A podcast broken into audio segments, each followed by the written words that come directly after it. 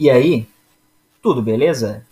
O Descomplica Direito é um podcast voltado ao debate de temas jurídicos relevantes na sociedade de maneira fácil e descomplicada, seja para aqueles das ciências jurídicas ou não. Venha conosco e descomplique também. Vamos lá?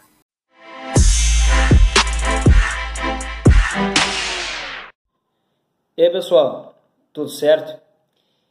Nesse vídeo vamos comentar sobre a recente decisão do STF que garante o porte de armas de fogo para todas as guardas municipais do país, referendando liminar deferida no ano de 2018. Então, vamos acompanhar. Qual, qual era essa, essa vedação? Ou melhor, qual é essa vedação que agora foi derrubada pelo STF? Nós estamos tratando aqui da Lei 10.826, qual seja o Estatuto do Desarmamento. O que é importante? Além dessa norma federal, tem uma outra norma que estabelece o Código Geral, Estatuto Geral das Guardas Municipais, Lei 13.022 de 2014.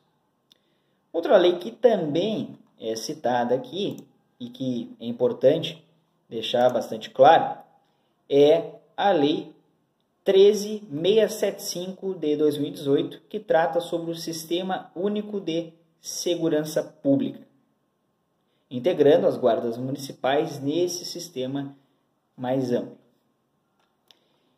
E o que, que se deu? Então, por maioria de votos, o plenário do STF autorizou que todos os integrantes de guardas municipais do país tenham direito ao porte de armas de fogo, independentemente do tamanho da população.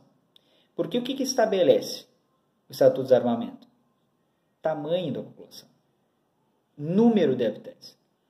Então, na sessão virtual concluída, agora no final de fevereiro de 2021, a Corte declarou inconstitucionais os dispositivos da 10.826 que proibiam ou restringiam o uso de armas de fogo de acordo com o número de habitantes, com a quantidade da população das cidades. O tribunal julgou parcialmente procedentes duas ações diretas de inconstitucionalidade, ADIs ou ADINs, 5948 e 5538, ajuizadas, respectivamente, pelo Partido Democratas e pelo Partido Verde. E improcedente uma ação declaratória de constitucionalidade ajuizada pela PGR, de número 38. O colegiado tornou definitiva a medida cautelar deferida pelo relator ministro Alexandre de Moraes lá em junho de 2018 e invalidou os trechos de, de dispositivos que autorizavam o porte de arma de fogo apenas para os integrantes de guardas municipais de capitais dos estados e dos municípios com mais de 500 mil habitantes e para os guardas municipais dos municípios com mais de 50 mil habitantes e menos de 500 mil habitantes, quando em serviço. O que, que também é importante destacar aqui? O relator, ministro Alexandre de Moraes, verificou que os dispositivos questionados estabelece uma distinção que não é razoável, uma distinção de tratamento entre os municípios, desrespeitando princípios básicos da Constituição: princípio da igualdade e princípio da eficiência. Segundo ele, ainda, atualmente não há dúvida judicial ou legislativa da presença efetiva das guardas municipais no sistema de segurança pública do país.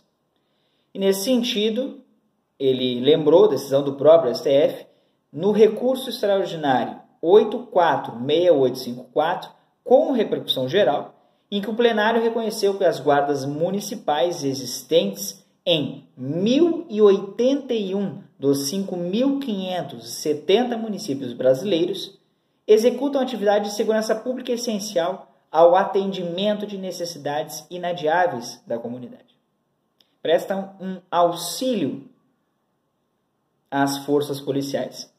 Auxílio. E no plano legislativo citou então a Lei 13675 de 2018, que trata sobre o Sistema Único de Segurança Pública. as guardas municipais integradas nesse sistema. Segundo o relator ainda, é, caso se admitisse a restrição do porte de armas a integrantes do Sistema Geral de Segurança Pública, Polícia Militar, Polícia Civil, Polícia Federal, a medida deveria guardar relação com o número de ocorrências policiais ou algum outro índice relevante para aferição da criminalidade. Esse entendimento, na, no seu ponto de vista, é afirmado pela própria lei que trata sobre o Sistema Único de Segurança Pública ao estabelecer que as atividades de polícia ostensiva e de preservação da ordem pública serão aferidas, entre outros fatores, pela maior ou menor incidência de infrações penais e administrativas em determinada área.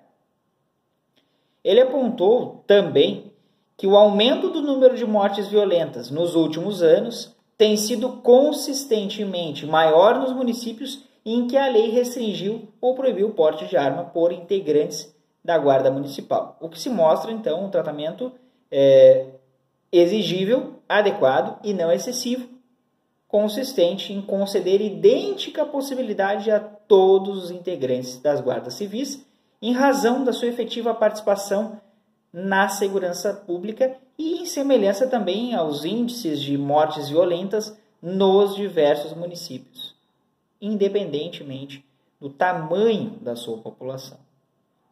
Claro, restaram vencidos os ministros Luiz Roberto Barroso e Edson Fachin, Edson Fachin e Carmen Lúcia, que se pronunciaram pela constitucionalidade das regras estabelecidas o que é importante, tá? É, também, além disso tudo, da decisão do STF, ok, permissão. É, se fosse se discutir com relação à necessidade, talvez não fosse necessário. Mas é fato que, embora não seja uma competência da, da Guarda Municipal, das guardas municipais, policiamento ostensivo ou policiamento judiciário, porque isso nós temos para a polícia militar, para a polícia civil ou polícia federal, dependendo se é uma infração estadual uma infração federal.